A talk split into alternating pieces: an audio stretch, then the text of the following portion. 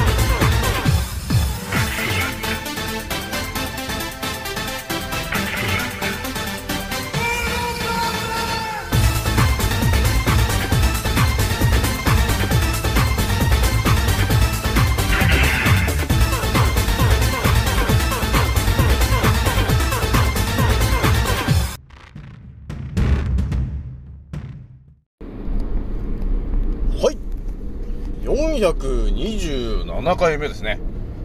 賢者の戦闘プログラム第322弾、始めさせていただきます。創造船オメガ号、宇宙一の名記録マスター、青木丸でございます。今から話すことは、私の個人的見解と、おとぎ話なので、決して、信じないでくださいね。はい。ではですね、今回もね、えーいつも通り、インスタの告知でお伝えしたんですが、えーまずね、一発目にお伝えするのがですね、えー私の発信する、えー非常識な情報はですね、え真実を追求した、え人にとっては宝の山だよね、と、えいう話一発目にして、えー二つ目にね、またちょっとね、え不思議な話しちゃうんだけど、血液、ね、血液の話なんだけど、血液の色について考察していくと、えー、血液の色がなんかおかしいな、ということに気づく説と。えー、いう、また、青木丸ワールドを炸裂させようかな、というところがあるんだよね。で、最後ね、気軽に DM くださいねのお話をね、しようと思います。じゃあ今回ね、気づいた方と覚醒した方がですね、一番注意しなければならないことと、その立ち回り方。今回ですね、222回目になりますという感じで、今回もね、えースタートするんですが、えーまず今日の天候からお伝えしようかな。で今日の関東はですね、えー結構晴れてはいたんだけど、えー注目するのが、えー関東の今日の朝。え皆さんね、関東に住んでる方であれば、朝ね、なんかね、ものすごい霧が出てたんですよね。えーなんていうのかな、ほんとね、もう最近、ここ最近にしてはね、えらい霧だったね、朝が。だってもう、なんていうのかな、もうなんていうの、北海道の霧タップぐらいの 霧が出てるわけよ、朝起きて外見た時に。なんじゃこりゃみたいなね、感じですよ。で、えー私はね、窓を開けて、それを吸ってみましたけど、なんだこりゃという感じになりましたけど、あのね、なんていうのかな、当たり前で常識の人だと、外を見て、霧だって思うじゃないあ、あんた霧かって思うけど、でもそこってあんまり疑問に思わないでしょ。あ、でもね、この宇宙一の免疫力マスター青木丸ぐらいになってくると、この関東でね、え外、えーあえー朝、朝起きた時に、えー霧が出てると、えーいうことは一体どういうことなんですかと、えー言った時に、これもね、圧倒的な話なんだけど、バルサン巻いたな、この野郎と。いう感じなんですよね。これもね、ほんとね、気づいてる人じゃないとわからない話なんだけど、まあ、北海道とかにね、住んでた人だったら、ああ、霧がっていうのがね、この、すごい寒かったり暑かったりしてるんで、あその差で、えー霧が出るんだな、というところがあると思うんですけど、関東に住んでて、えーものすごい霧が出てるような時っていうのが、これね、本当当たり前で常識だと、あ、霧なんだって思うけど、私ぐらいなね、えー感じになってくると、関東で霧で、そして冬でもないのにと、えー言った時に、これは多分、えー意図的に、えー誰かが科学的なやつまい撒いてるよねと、えいう感じにね、捉えるんですよね。えだから、え今日みたいに霧が出てる日っていうのは、免疫の低い人はすぐに喉が痛くなって、病院送りになっちゃうということになってるわけ。えやっぱりね、あの、うちの会社の、やっぱりパートさんとかもやっぱり、一気に5、6人休むよね。やっぱりそういう時は。っていう感じで、あのー結果が、えー今日パートさん何人休んでんのっていう感じで出ちゃうという感じになってるんで、えー、霧が出てる日っていうのはやっぱり、それを吸っちゃうとあんまり体に良くないんで、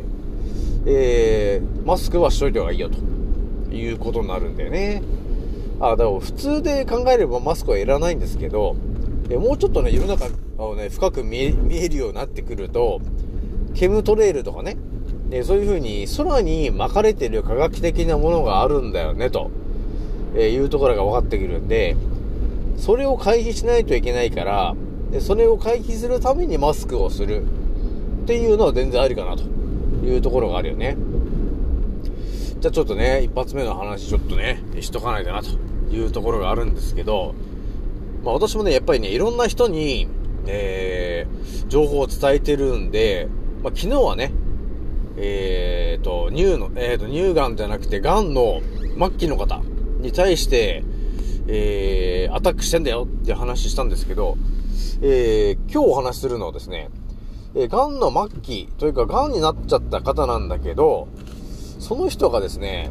コメントでいろいろね、そのな、インスタの内容で何が、何が書いてあったかっていうと、え自分はね、と、要するに乳がんになっちゃいました。えーでも、その、抗がん剤は絶対やりたくないんですと。いうのが書いてあったんだよね。で、その、いろいろ手術とかして摘出とかするじゃないですか。乳がんとかでね。だそういう手術とかも一切やりたくないんですと。えーそれよりも、その自然でね、自然治癒の、えー、治す方法、そっちの方を、えーやってる先生がいるから、そっちに、の先生に頼っていくんです。って書いてあったんだよね。おやと。こういうタイプの人っていうのは、もしかして私の話を聞ける人なんじゃないかなというところがあって、ちょっとね、コメントをしてみたんだよね。まあ、いつも通り、いつも通り登場するんですけど、うちの一座免疫力マスター、秋丸だってって登場して、で、ね、えーあ、抗がん剤打ちたくないんですね、という話で、もう私もね、と、あのー免疫力をね、高めるテクニックをね、皆さんにおお勧めしてるんですよ、と。で、その中の例を挙げると、えー体温を上げるテクニック、あとは腸内環境を上げるテクニック、あとは、えー白血球とかね、えー免疫細胞を一気に高めるテクニック、えーあとは、えー脾臓、えそこが紫色の、え臓器なんで、え紫色を取り入れることによって、え白血球と呼ばれてるところを一気に、え攻撃力を増す、えそういうテクニックをね、えお伝えしてるんですよね、と。どうですか？と、えいう話をしたらですね、え結構前向きな意見が返ってきたんですよね。あ、そうなんですかと。わかりますよ、と。え私もね、その自然療法、ね、えそういうのをちょっと学んで、えー自分の力で治したいんですと、えーいうことを言ってくれた人がいたんですよね。あれと。やっぱ分かる人は分かるんだなと、えーいうところがあったんで、やっぱりあれだね、インスタのその内容、何が書いてるのかというところで、やっぱりね、あの抗がん剤打ちたくないっていう話とか、えー手術はしたくない、放射線もやりたくないって書いてある人だった時に、えー私がお伝えしたいことが、とりあえず話聞いてくれるなと、えーいうことに気づいたんですよね。えなのでやっぱりインスタでね、私が、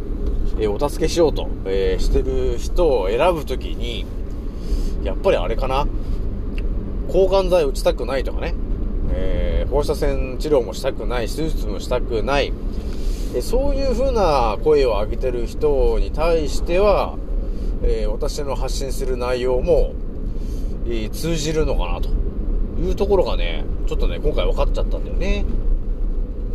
だから、闇雲に、あの、えー、癌になってる方に、えー、アタックしていってもですね、返り討ちになっちゃいますからね。何言ってんだと。ね、医者に頼ってるのに何を言ってんだということになっちゃうんで、やっぱりね、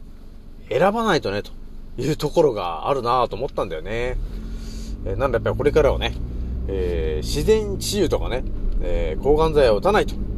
えーいうふうに、ある程度ね、え自分でその癌について、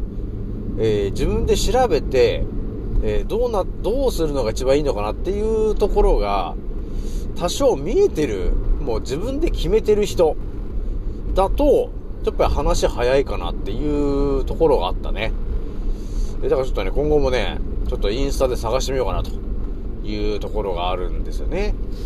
まあ、結局、あのー私が発信してる内容っていうのは、多分ね、聞いてくれてる人が圧倒的に増えてると、えーいうところと、私のアンカーラジオさんの、えー総再生回数が1万5200人を突破してる時点で、ただのラジオじゃねえんだよな、と、えーいうのは多分ね、わかる人は分かってると思うんだよね。結局私が発信してる内容は、要するには私の魂のラジオになってると思うんですけど、まあ言ってる内容がちょっと究極なんですよ、結局ね。当たり前と常識の思考を自らぶち破った、この青木丸が、えー、3つの思考を使って、この世界を見て、えー情報を得たことを、えー皆さんにお伝えしてるんで、圧倒的なんですよね、というところになるんですね。で、人間のからくりっていうところも私がズバズバズバズバお伝えしてるんで、えー普通の思考では本当ね、えー到達しない話を、えー皆さんにお伝えしているので、やっぱりそういう話っていうのは、例えばね、えー、癌になっちゃいましたっていう方がいたとして、そしたらやっぱり癌を治したいと思うじゃないですか。でそういう人が私に到達してしまったら、すべての情報が、え私のラジオにもう練り込まれてるあることなんで、えーあなたが欲しい情報は全部私のラジオの、えー項目の中に入ってますよね、ということになるんですよ。えーなので、えー、癌になった方が、えー一番出会っちゃいけないのは私になっちゃうね、と。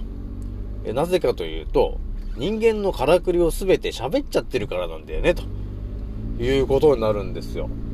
だ人間のからくりを、えーについて知らないね、えー医者の人が、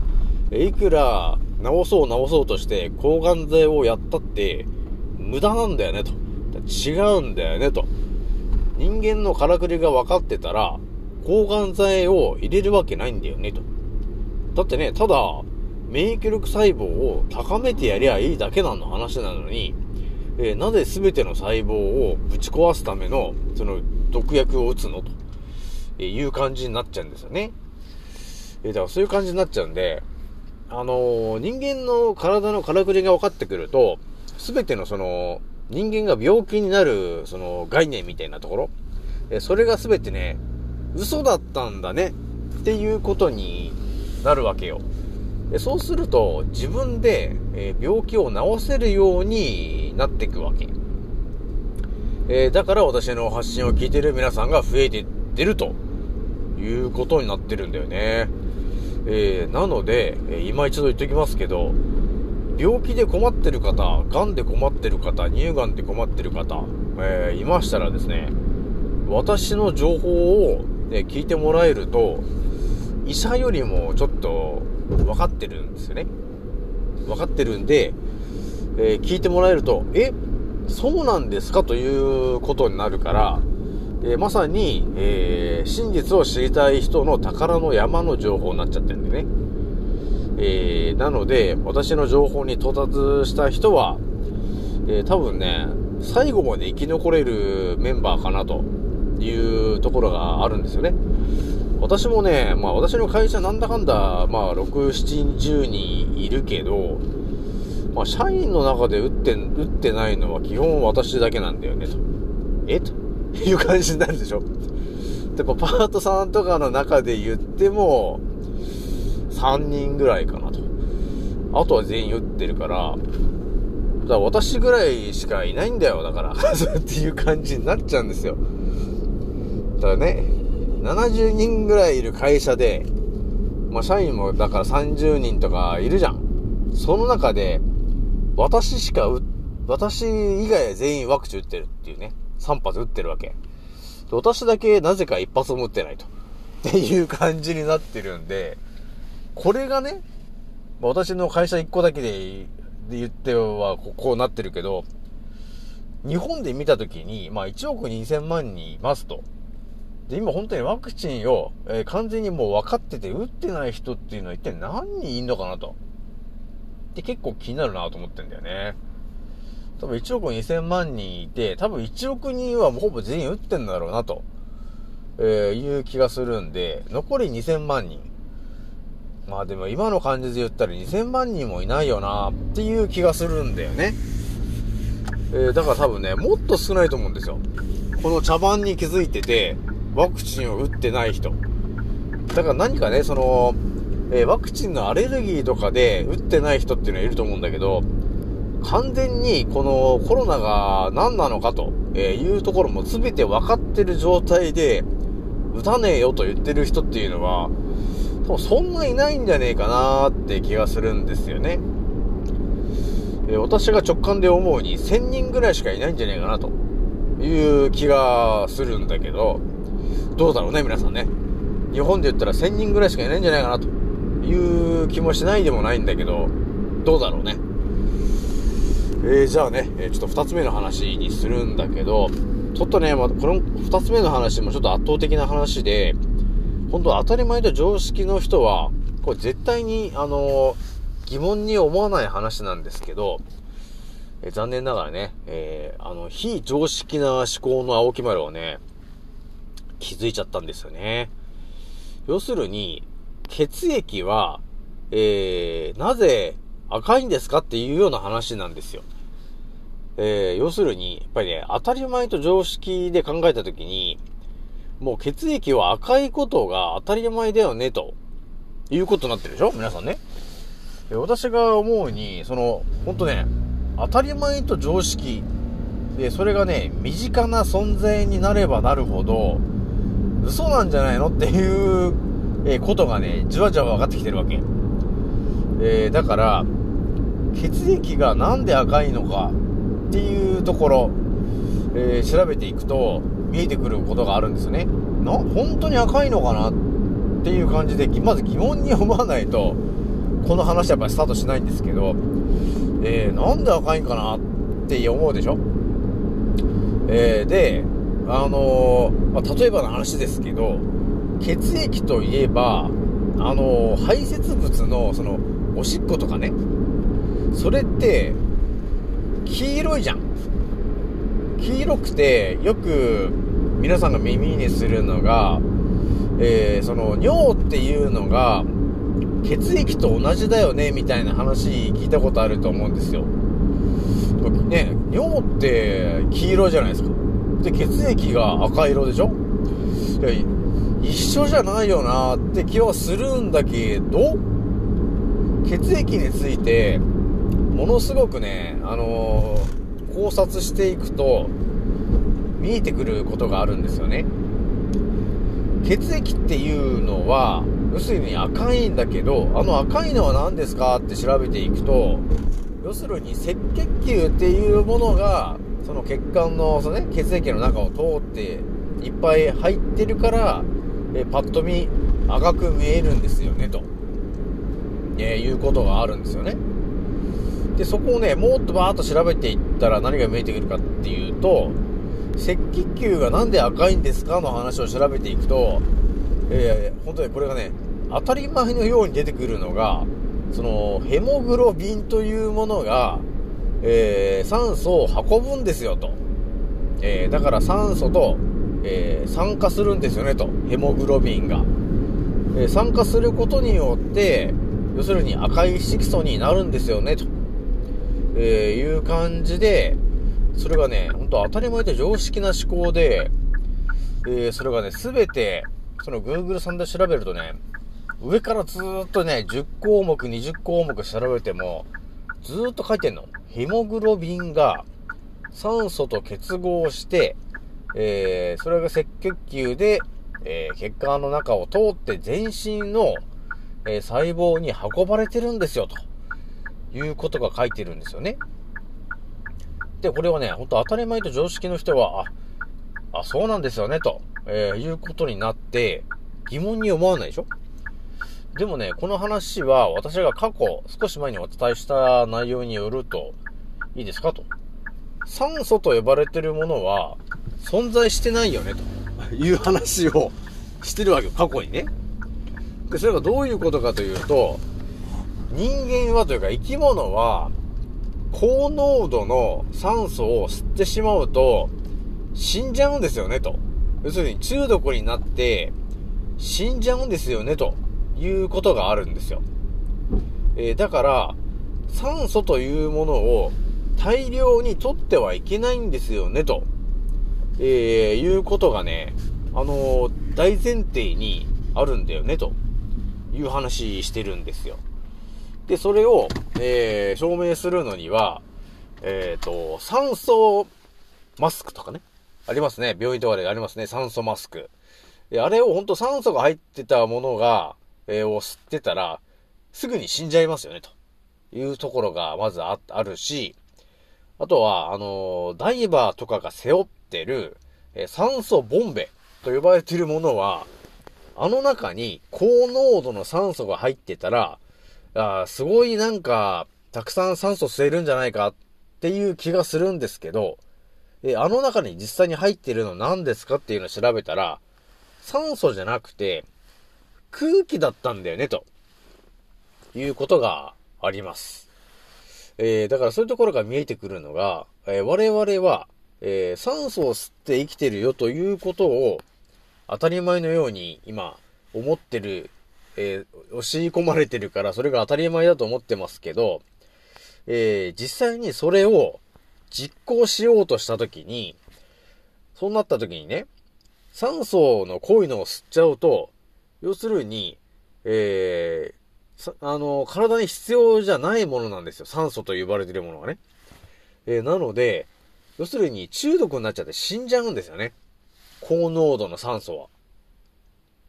だから、えー我々の体の中には常に、抗酸化作用っていうものが働いてますよね、ということになってるんですね。で、これはね、植物とか見てもらえると分かりやすいんですけど、すべてが抗酸化作用と呼ばれてるものを持ってますよ、ということになってるわけ。えだから、えー光合成とかするときに、だから二酸化炭素的なものと、えー水と、えー太陽光、えそれを使ってエネルギーを吸収、えエネルギーを作り出してますよと。え光合成してますよと。えーいうことがあるでしょ？だからそういうところから考えてもらえると、だからなんか違うよなと。っていうところがね、見えてくるんですよね。えー、だから、抗酸化だからね、なんていうの？えー人間が、っていうか、生き物が多分ね、酸素を吸って、えー生きているよと、えーいうことが本当に、本当であればね、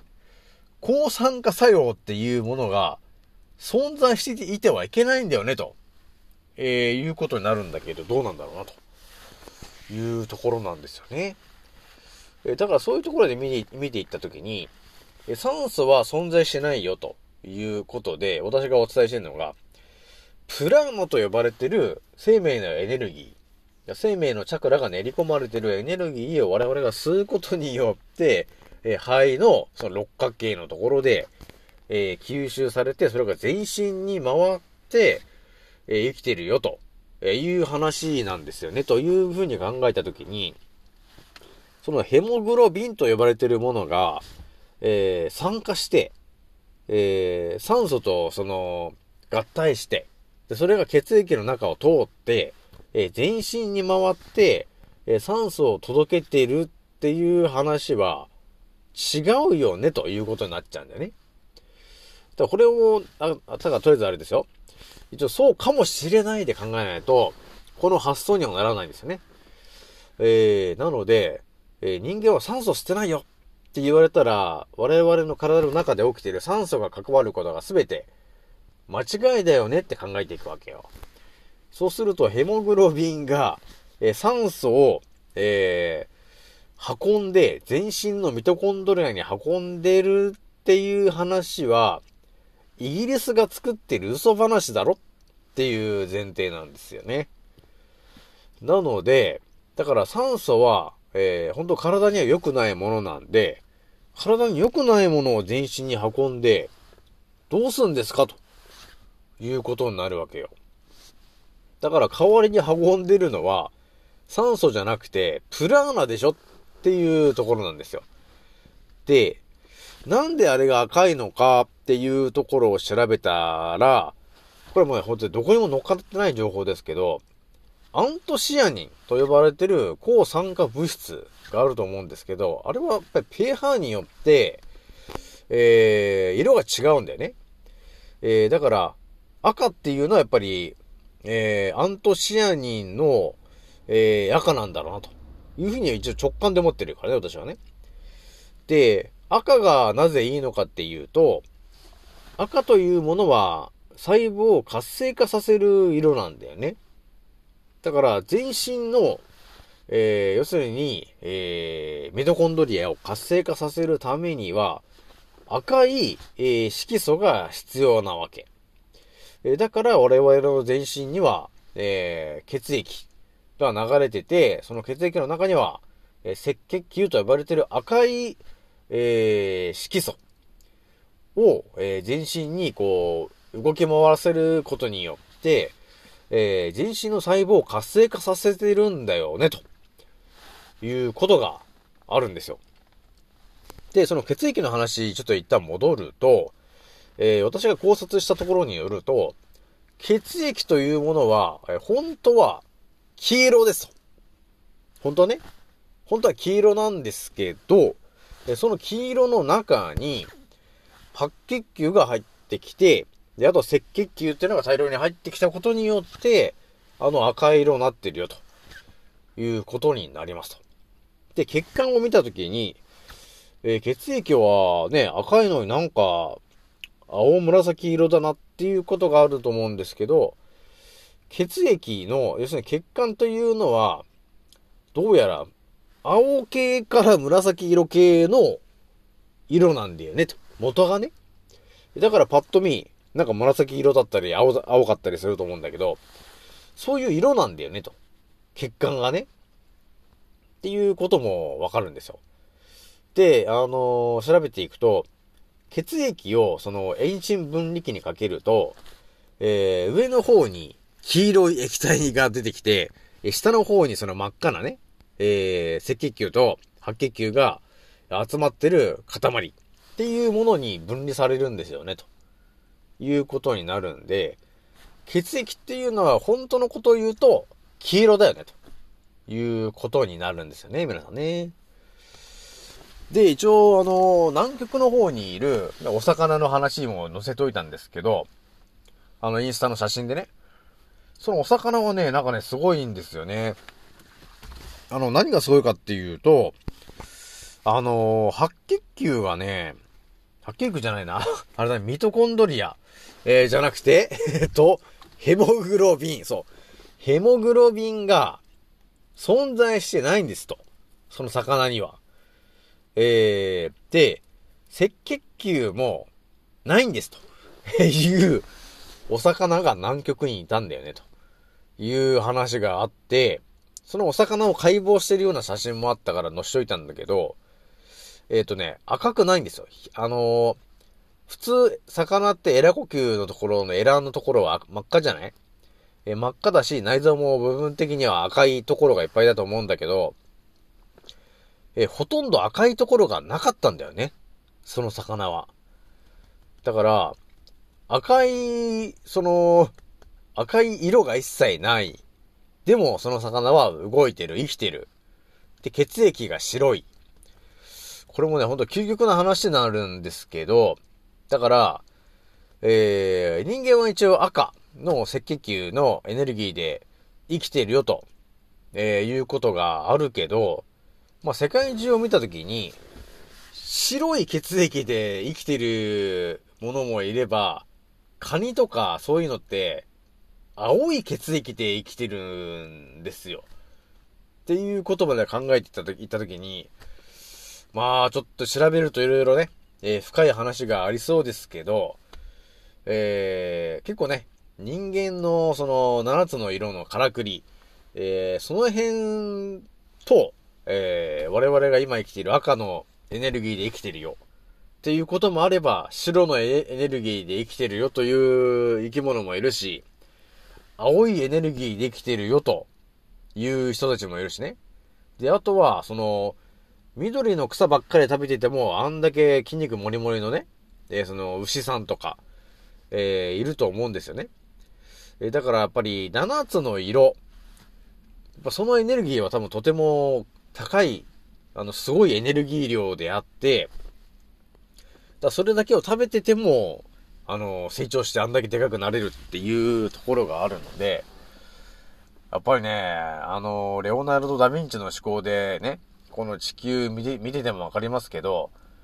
まだまだ、えー私も、わからないことが多いな、と いうことがあるよね。まあでも、普通だと、多分血液がなんで赤いのっていうことね、そこまで疑問に思わないから、皆さん。まあ、とりあえずいい話かな、というところがあるね。まあ最後ね、ちょっと気軽に DM くださいねのお話ししときますけど、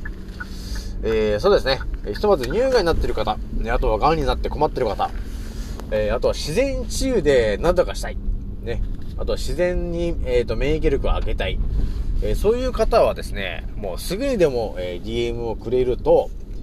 えー私がじわじわとね、え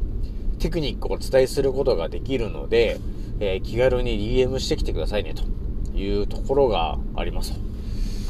え、じゃあ今回ね、え、これぐらいにしこうかな。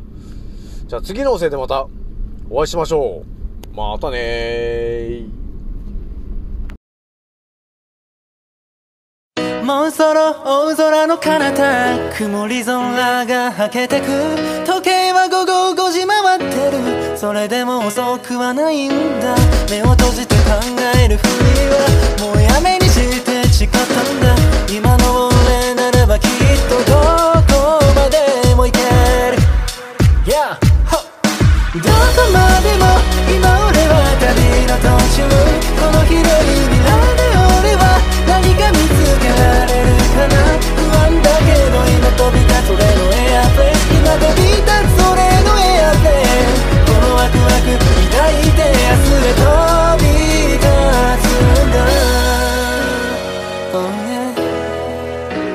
ざ着陸させる俺はまるでパイロット Yeah どこにでもある。小さなしがらみに振り回されている未だに右左左右気にしないように生きる。だってライフは一回きりなのに。また誰かが噂話噂話そんなくだらない時間使ってなら俺らは速攻動紹介で境界線越えて言う。